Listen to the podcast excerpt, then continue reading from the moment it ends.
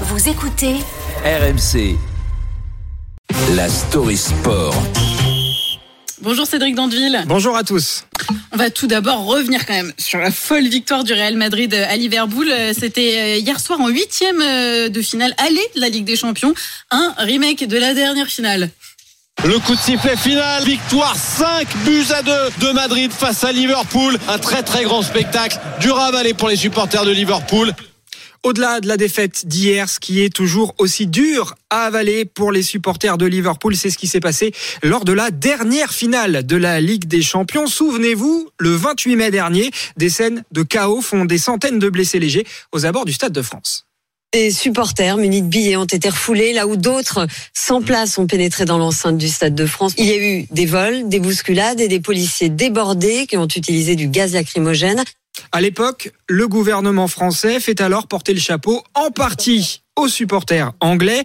Gérald Darmanin évoque alors un argument choc.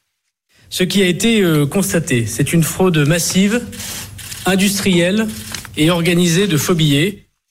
Ces affirmations sont exagérées, ça c'est ce que va dire plus tard un rapport sorti il y a quelques jours, d'ailleurs le 13 février. Ce mensonge, ça rappelle un petit quelqu'un aux supporters de Liverpool. À peine Pinocchio eut-il fini sa phrase que son nez se mit à grandir. Plus Pinocchio s'entêtait à mentir, plus son nez grandissait. À la fin, il ne pouvait même plus bouger la tête.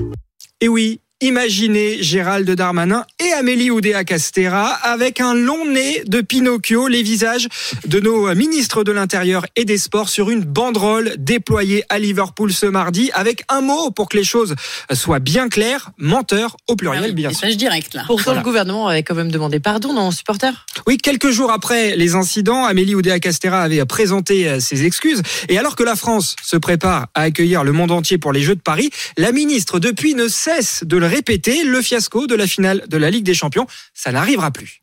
On en a tiré toutes les leçons. On a euh, Gérald Darmanin, le ministre de l'Intérieur, qui est extraordinairement mobilisé sur cette question avec l'ensemble euh, de ses services, des préfets, des directeurs euh, qui pilotent la préparation de la dimension sécurité de nos jeux. Alors pas sûr hein, que cette promesse suffise à convaincre les fans de Liverpool qu'on imagine mal se ruer à Paris. On l'a vu hier, neuf mois après, le traumatisme du Stade de France est encore très présent. À l'été euh, 2024, ils auront certainement euh, plus envie de rester chez eux tranquilles devant un bon dessin animé.